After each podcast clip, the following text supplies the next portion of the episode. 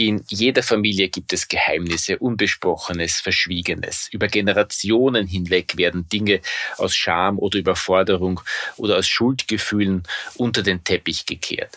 Dinge, die vor allem die Kinder nicht wissen dürfen, wenn sie am Tisch sitzen zum Beispiel.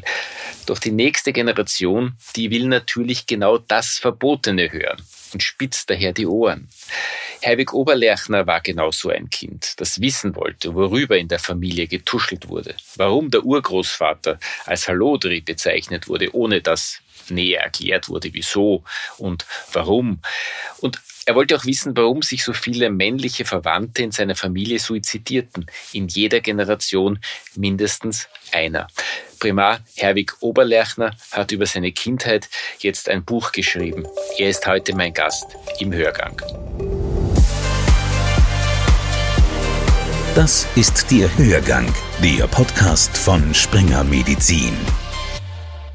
Willkommen zu einer weiteren Folge unserer Hörgang-Reihe unseres Podcasts von Springer Medizin. Martin Burger mein Name und bei mir ist heute der Leiter der Abteilung für Psychiatrie und Psychotherapie am Klinikum Klagenfurt. Zu Gast, hallo Herr Oberlerchner, schön, dass Sie da sind. Ja, grüß Ihnen. Sie beschreiben in Ihrem Memoirenband Das Schweigen wird laut zunächst Ihre Kindheit in Kärnten in den 60er Jahren. Sie schreiben über die Idylle, die Sie erlebt haben. Man fühlt sich beim Lesen auch wirklich in vorindustrielle Zeiten zurückversetzt. Es gibt eine Mühle am Bach, am rauschenden Bach. Es gibt Felder, es gibt Seen, es gibt spannende Spielplätze, nämlich die Werkstätten ihrer Eltern und Großeltern und Urgroßeltern, die Familie arbeitet seit Generationen als Wagner und Radmacher. Sie schreiben, wie sie stundenlang die Figuren aus den Linde-Kaffeepackungen aufgestellt und aneinander gereiht haben. Linde Ersatzkaffee spielt überhaupt eine wichtige Rolle in ihrem Leben. Dazu kommen wir vielleicht noch im Laufe dieses Gesprächs. Aber diese friedlichen Szenen, diese idyllischen Szenen, die passen nicht ganz zu den Familiengeheimnissen, die Sie im weiteren Verlauf des Buches schildern und auch aufdecken. Wie empfinden Sie diesen Widerspruch, wenn es denn einer ist? Naja, Sie haben recht mit dem Wort idyllisch. Das war ein Vier-Generationen-Haus, ein verschachteltes Haus von meinem Urgroßvater am Beginn des 20. Jahrhunderts gebaut, in Oberkärnten, einem See gelegen. Äh, vier Generationen unter einem Dach. Meine Vorfahren mütterlicherseits waren über Generationen Wagner und in diesem Haus gab es zwei Werkstätten. Es war laut, es war staubig, es war gefährlich, es war spannend. Es gab eine Mühle am Nachbargrundstück, einen rauschenden Bach, das Mühlbachel.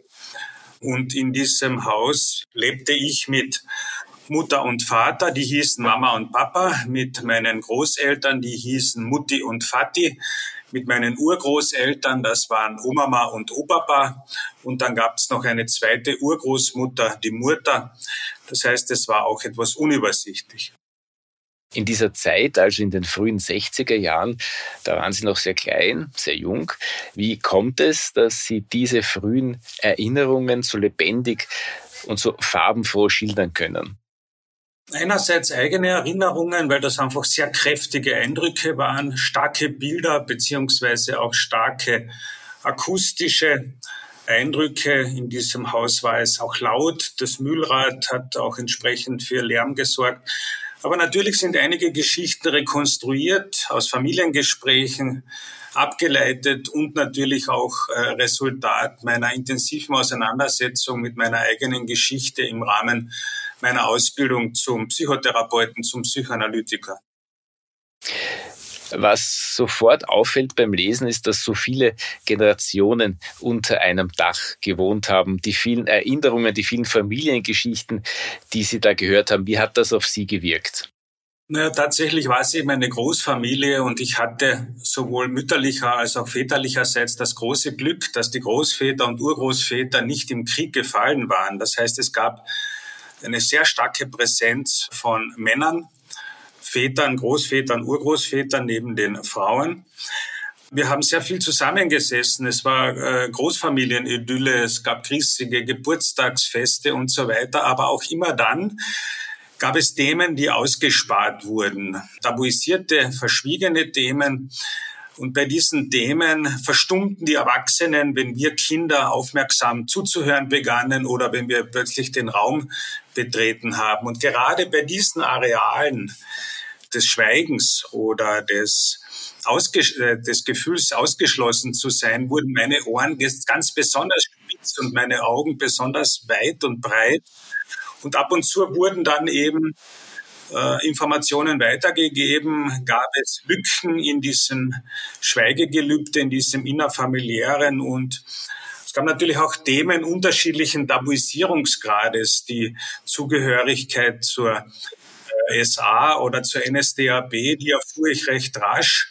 Gewisse Themen aber wurden bis zuletzt verschwiegen, zum Beispiel eben auch ungewollte Schwangerschaften, die große Anzahl von toten Kindern aufgrund der Tuberkulose, die in meiner Familie grassierte.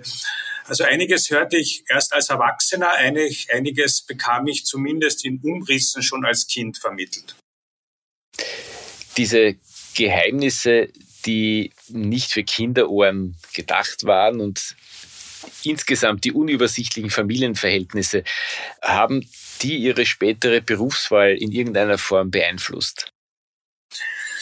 Ich glaube, der stärkste und unmittelbare Einflussfaktor war mein Zivildienst als 18-Jähriger in einem Heim mit psychisch beeinträchtigten, psychisch kranken, aber auch körperlich beeinträchtigten Menschen. Aber natürlich haben meine Talente und Fähigkeiten für Interaktion und Kommunikation einen Beitrag geleistet.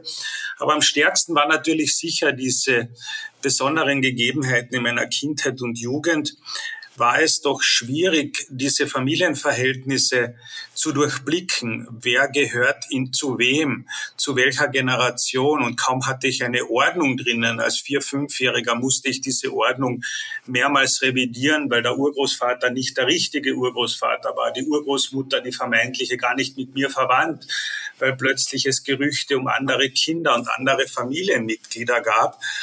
Und ich glaube natürlich schon, dass das einen Einfluss genommen hat auf meine Neigung, tief in biografische Details hineinzuschauen, tief in Interaktion und Kommunikationsmuster in Familien hineinschauen zu wollen. Und äh, ich glaube, am besten lernt man das, wenn man zum Psychoanalytiker ausgebildet wird. Irgendwann bekam dann die Idylle die ersten Risse, nämlich äh, als ihnen klar wurde, dass ihr Urgroßvater nicht ihr leiblicher Urgroßvater war. Also die Tatsache, dass mein wirklich heißgeliebter Urgroßvater, der mich da auf seiner Werkbank als kleinen Buben mit Holz und Schmiergelpapier und Pfeilen beschäftigte, dessen Lindekaffee so großartig roch und der ganz heimlich mich ab und zu an seinem Bier nippen ließ.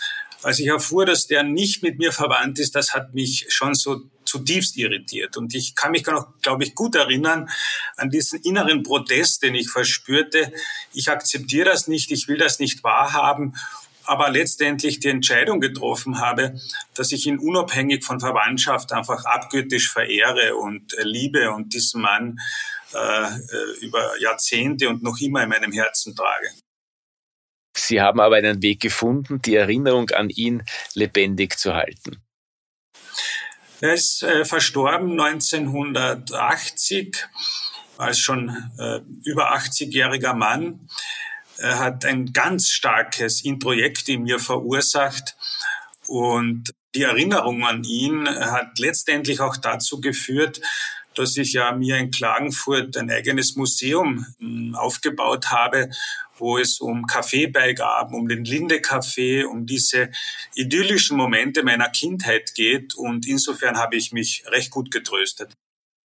Der Ausdruck Introjekt ist vielleicht nicht so bekannt, sollte man vielleicht erklären. Man spricht von einem Introjekt, wenn äh, man ein geliebtes Objekt meint, dass man in das eigene Ich einbezieht.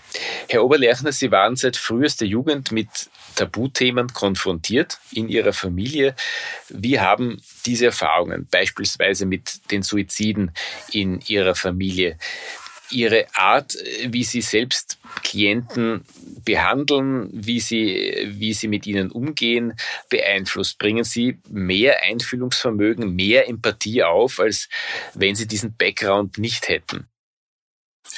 Ja, das äh, kann ich mir gut vorstellen. Empathie mh, hm, ist etwas, was mir immer nachgesagt wurde. Aber es ist letztendlich auch äh, schlicht Neugier tief in diese Generationen einzudringen, in diese Verflechtungen, in diese besonderen Kommunikations- und Interaktionsweisen hat mich äh, schon immer ganz besonders fasziniert. Und ich merke ja auch, dass gerade in, der letzten, in den letzten Jahren äh, sich Menschen mehr und mehr auch mit ihren psychodynamischen und psychosozialen Hintergründen beschäftigen wollen. Die, die Zeit in der Psychiatrie ist vorbei, wo man von Endogenizität gesprochen hat, also die Ursache von psychischen Erkrankungen aus dem Inneren heraus, aber nicht näher definierte. Und inzwischen wissen wir, dass es einfach äh, sehr vieles in biografischen Gegebenheiten und Hintergründen und in der Psychodynamik der Entwicklung zu finden ist, an Risikofaktoren und an Auslösefaktoren. Ja, und da fordere ich äh, und lade ich meine Klientinnen schon ein, sich mit diesen Themen mutig auseinanderzusetzen sich mutig mit der eigenen Biografie auseinandersetzen. Herr Oberlechner, welche Auswirkungen haben diese Erfahrungen auf Ihre persönliche Entwicklung gehabt, auf Ihre Sozialisation?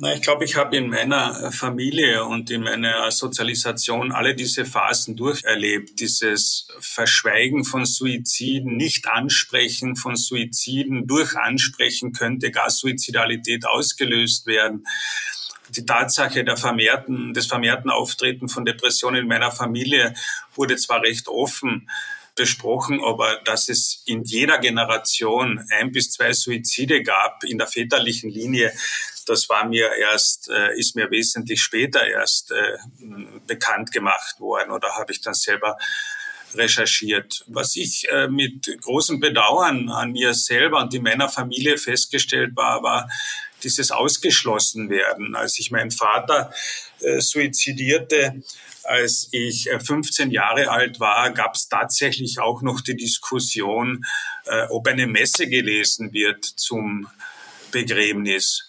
Es gab ein Abwendungsverhalten von Familienmitgliedern oder Verwandten oder den Nachbarn, die einfach auch wohl offensichtlich nicht in der Lage waren, mit uns zu kommunizieren, uns zu trösten, sondern eher einen Bogen um mich Familie machten und ähnliches mehr. Und das hat natürlich mich und meine Auseinandersetzung mit dem Thema im Kontext meiner psychiatrisch-psychotherapeutischen Tätigkeit geprägt. Äh, ich frage da immer nach. Es wird dieses Thema als sehr wichtig genommen. Ich bin in der Suizidprävention, in der Koordinationsgruppe in Kärnten tätig. Ich bin in der Medienlandschaft tätig und habe den Berichterstattungsleitfaden gegenüber den Medien hier in Kärnten publik gemacht und die Suizidpräventionstagung gestalte ich täglich, also jährlich mit und ähnliches mehr, weil vielleicht ist das so mm, auch äh, zu verstehen als ja, das, was mir vorenthalten wurde, möchte ich anderen Menschen jetzt aufgrund meiner Erfahrung geben oder schenken. Äh, ein Detail, äh, wenn sich an meiner Abteilung äh, jemand während des Aufenthaltes oder kurz danach das Leben nimmt, dann nehme ich aktiv als Primarius mit dieser Familie auf und wir betreiben Postvention, also laden die Familien ein, machen die Rekonstruktion des Ereignisses, vermitteln zu Trauergruppen und Selbsthilfegruppen und ähnliches mehr. Schlicht und einfach könnte man sagen, na ja, das, was mir vorenthalten wurde, gebe ich jetzt an Betroffene weiter. Der Grad zwischen Offenheit und Ehrlichkeit und professioneller Distanz ist ein schmaler, vor allem als Arzt. Äh, wie gehen Sie damit um? Ein Memoirenband beziehungsweise eine Autobiografie legt ja schon sehr viel offen, was sonst bei den meisten Familien eben unter Verschluss bleibt. War das also ich gehe davon aus, dass das ein bewusster, ein bewusster Akt war. War das eine Art Befreiungsschlag? Ja, das habe ich natürlich in der Vorbereitung äh, zu diesem Buch und in der letztendlichen Entscheidung zur Publikation x-fach bedacht und mich auch supervidieren lassen, mit meiner Familie darüber gesprochen. Letztendlich ein Auslöser war ja die wiedergefundene Familie in Kanada. Mein Urgroßvater ist ja 1927 nach Kanada ausgewandert, hat eine Familie hier in Kärnten zurückgelassen und eine zweite Familie in Toronto gegründet. Und dieses Wiederauffinden dieser Familie habe ich einfach als so berührend, aber auch äh, spannend und äh, sensationell empfunden, dass ich dachte, das will ich auch äh, der Öffentlichkeit preisgeben. In dem Jahr, seit das Buch auf dem Markt ist, habe ich ja viele Lesungen gemacht, sehr viele Bücher verkauft, sehr, sehr viele Gespräche geführt. Und das Interessante war, dass die Hörerinnen und Leserinnen eigentlich nie noch mehr von mir und von meiner Familie wissen wollten, sondern das Buch in ihnen das angeregt hat, sich selbst mit den eigenen Tabus und mit den eigenen verleugneten Familienthemen auseinanderzusetzen. Äh, also ich habe das nie erlebt, dass mir gegenüber jemand gar respektlos gewesen sei, war oder wurde, beziehungsweise mich und meine Kompetenz durch dieses Buch in Frage stellte, sondern eher die Einladung äh, haben mir viele rückgemeldet. Ich schaue in meiner Familie nach. Wo sind denn bei uns die dunklen Fleckte, die, die Grüfte, die Krypten, die noch ungeöffneten Areale oder Schatzkammern in unseren Verliesen, die verborgenen Leichen im Keller und ähnliches mehr. Also ich bin seit der Publikation und äh, seit den vielen Auseinandersetzungen mit mehreren Menschen sehr mh, mm, zuversichtlich dass, oder sicher, dass es die richtige Entscheidung war, so beschrieben als beschrieben als Familie zu schreiben.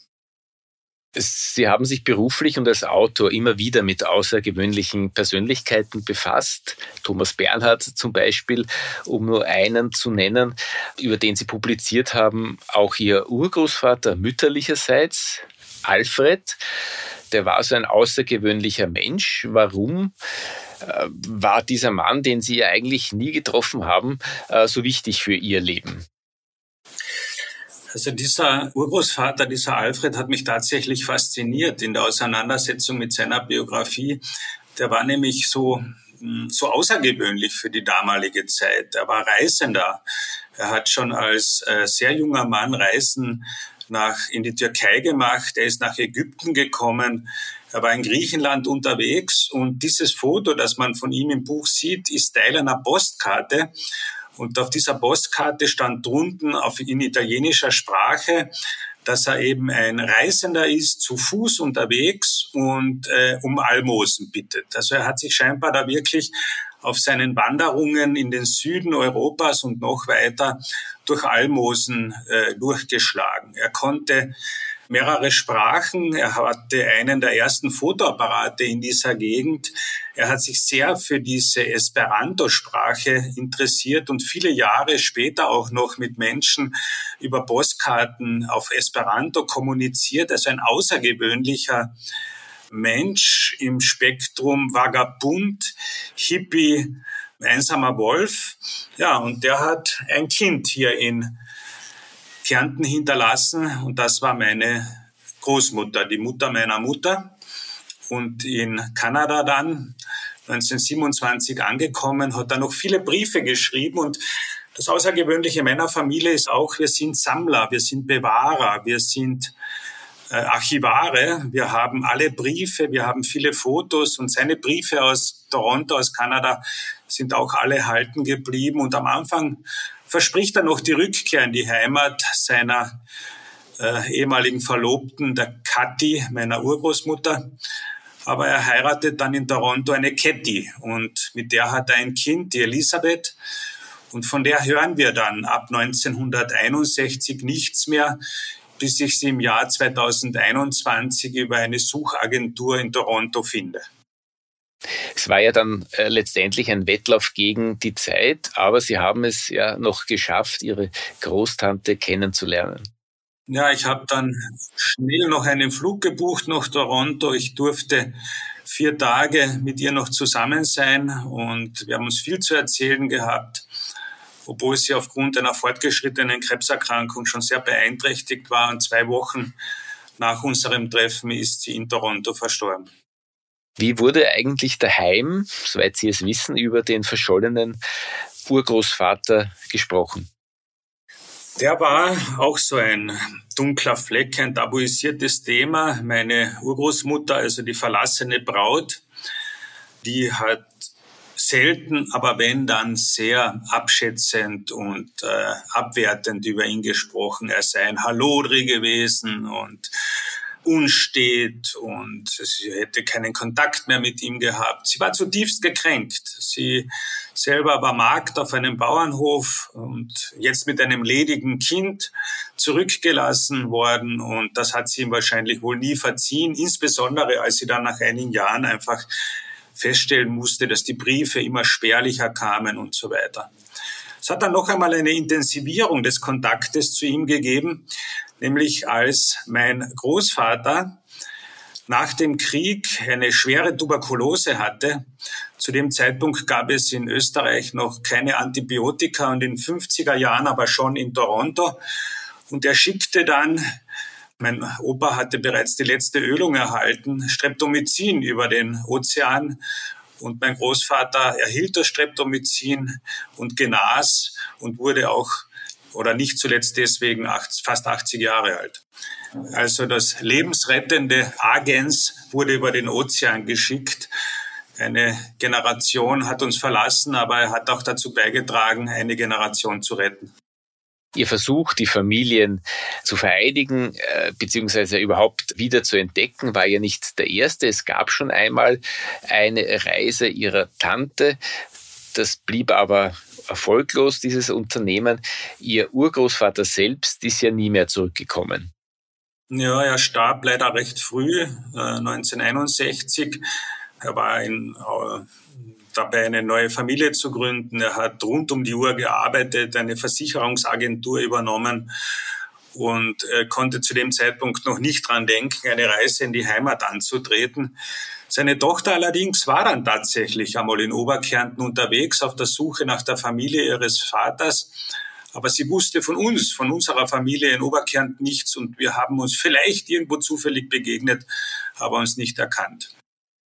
Man könnte fast von einer verwandten Seele sprechen, oder?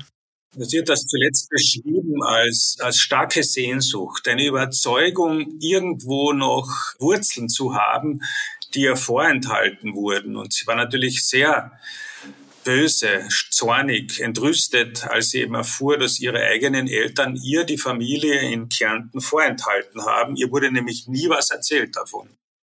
Es kam ja dann vor kurzem zu diesem Treffen in Kanada, aber davor haben Sie einige Jahre lang versucht, Kontakt herzustellen. Als es dann gelungen ist und als Sie dann tatsächlich im Haus Ihrer, Ihrer alten Tante gestanden sind, wie war das dann?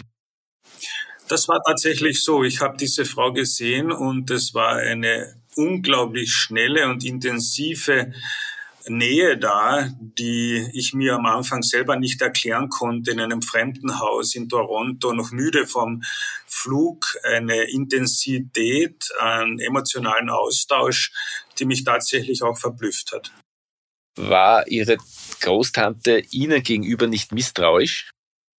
Naja, ich habe ja zuerst mit ihr Mailkontakt aufgenommen, ihr dann Details aus der Familie rübergeschickt und sie war noch voller Zweifel, ob ich da nicht irgendein Trickbetrüger sei, der irgendwie vielleicht an irgendeine Erbschaft kommen will oder was. Aber als ich ihr dann Dokumente rübergescannt habe, als ich ihr ein Foto von ihr, das wir in unserem Familienarchiv hatten und sie selber nicht kannte, rübergeschickt hat, war natürlich jeder äh, jeder Zweifel äh, gebrochen. Und äh, ja, wir haben uns dann ein, ein Jahr lang sehr, sehr intensiv geschrieben und alles mitgeteilt, was sich in den jeweiligen Familien über die Jahrzehnte getan hat. Und sie hat gemeint, äh, sie fühlt sich nun kompletter. Dieser Teil ihrer Wurzeln ist nun aufgefunden worden. Und äh, ja, sie hat das Gefühl gehabt, jetzt ein kompletter Mensch zu sein. Es wurden ihr doch über ihre Eltern äh, ein Teil ihrer Herkunft, ihrer Identität äh, verleugnet. Überblicken Sie die Verhältnisse in Ihrer Familie eigentlich noch genau, also wer wer ist? Ja, diese Elisabeth, also meine Großtante, war verheiratet. Ihren Mann, mit dem hatte ich Kontakt, den habe ich kennenlernen dürfen.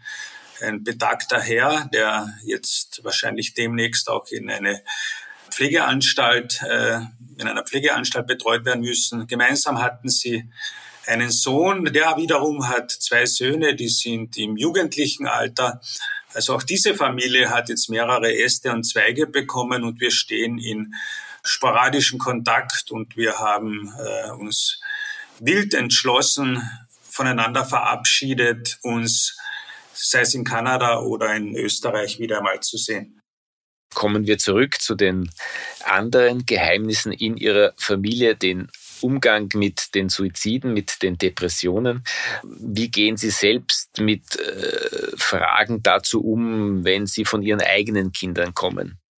Also ich habe meine Söhne eingeladen dazu, äh, sich mit diesen Themen auseinanderzusetzen und nachzufragen und habe ihnen auch aktiv Antworten angeboten zum Thema, wie man sich das vorstellen kann, dass jemand nicht mehr leben kann oder will, äh, wie psychische Erkrankungen entstehen. Äh, ich habe sie von klein auf ermutigt, die Dinge, die nicht wirklich besprochen werden, zu hinterfragen, mutig zu sein.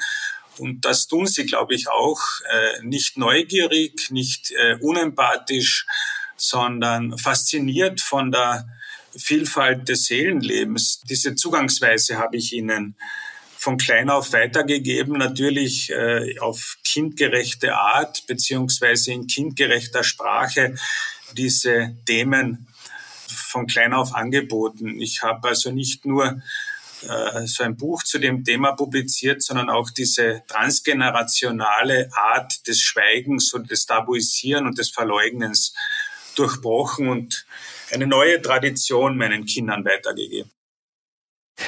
In meiner Anfangszeit im Journalismus wurde über Suizide meist nicht berichtet. Das war die Linie.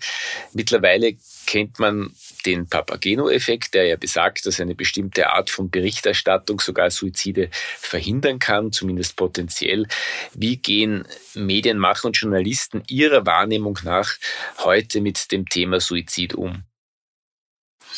Also ich habe den Eindruck, dass sich da in der letzten Zeit unglaublich viel zum Positiven entwickelt hat. Der Berichterstattungsleitfaden, äh, den ich noch vor einigen Jahren äh, den Redakteuren mit Regelmäßigkeit äh, zusenden musste, wenn wieder eine, eine potenziell einen Werter-Effekt auslösende Berichterstattung von mir wahrgenommen wurde, der ist inzwischen äh, jedem Redakteur bekannt auf allen Redaktionstischen. Diese dieses Verzeichnis der Anlaufstellen äh, der Kriseninterventionszentren oder die Krisendienstnummer wird bei uns in den äh, Printmedien in Kärnten regelmäßig, wenn nicht täglich, angeführt. Also da hat sich wirklich sehr, sehr viel getan. Es passieren ab und zu noch wirkliche Kapitalfehler.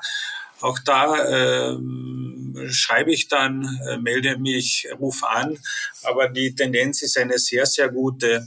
Es geht ja nicht darum, die Tatsache von Suiziden herunterzuspielen. Es geht nicht darum, Suizide, über Suizide nicht zu berichten. Aber wir wissen ja, dass es auch diese Publikation zum Papageno-Effekt gibt, nämlich dass es die Möglichkeit gibt, durch eine ganz besondere Form der Berichterstattung, wo Krisen positiv bewältigt werden, wo Menschen aus der suizidalen Krise durch Annehmen von Hilfe herausbegleitet werden können, dass eine solche äh, Berichterstattung sogar suizidpräventiv sein kann. Also ich bin eigentlich sehr optimistisch. Sie haben ja schon einige Biografien veröffentlicht. War es ein logischer nächster Schritt, sich an eine Autobiografie heranzuwagen? Ja, vielleicht noch eine Ergänzung, weil Sie ja auch einmal in Ihrer Zeitung über meinem Thomas Bernhard Buch geschrieben habe, haben. Tatsächlich ist es so, mich faszinieren Biografien. Äh, Kaspar Hauser war spannend, äh, der Thomas Bernhard ist eine unglaublich faszinierende Persönlichkeit.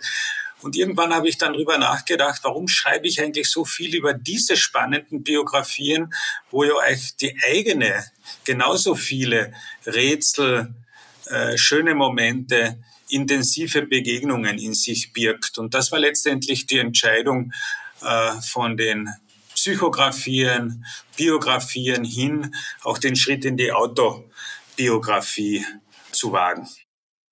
Langsam kommen wir zum Ende. Können Sie uns noch etwas über Ihren Auswanderer Vorfahren erzählen, ihren abenteuerlustigen Urgroßvater. Woher kam er eigentlich? Wie ist der Entschluss gereift, auszuwandern? Diesen, diese Idee hatten Anfang des 20. Jahrhunderts ja viele Menschen in Österreich ganz aus ärmlichen Verhältnissen, äh, ein lediges Kind wiederum und war wandernder Schuster eine Weile und hat dann aber irgendwie gemerkt, äh, hier in Kärnten in Österreich wird es ihm nicht gelingen, seine Biografie so zu leben, wie er sich das wünscht. Dann kam er auf diese Wanderschaft und noch später dann zu dem Entschluss, als 27-Jähriger nach Kanada auszuwandern. Ja.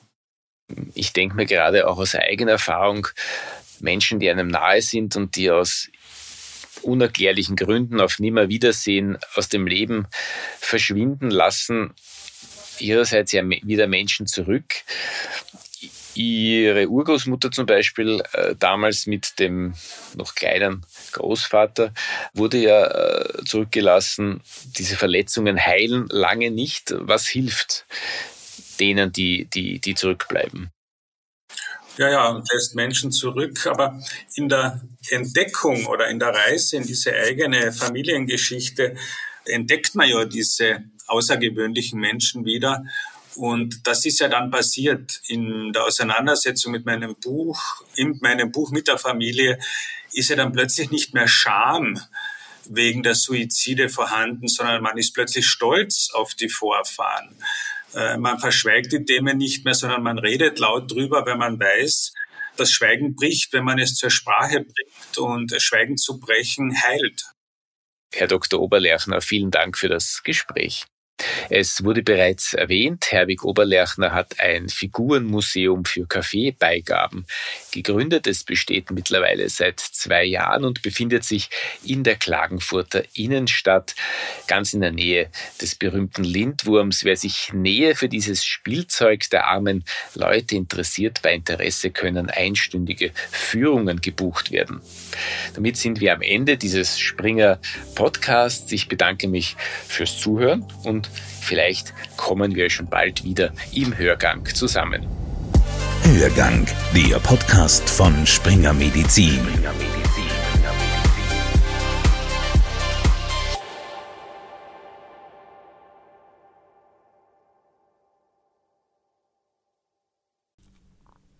Sie wollen keine neue Podcast-Folge mehr verpassen? Dann abonnieren Sie am besten gleich unseren Newsletter. Den Link zur Anmeldung finden Sie in der Folgenbeschreibung.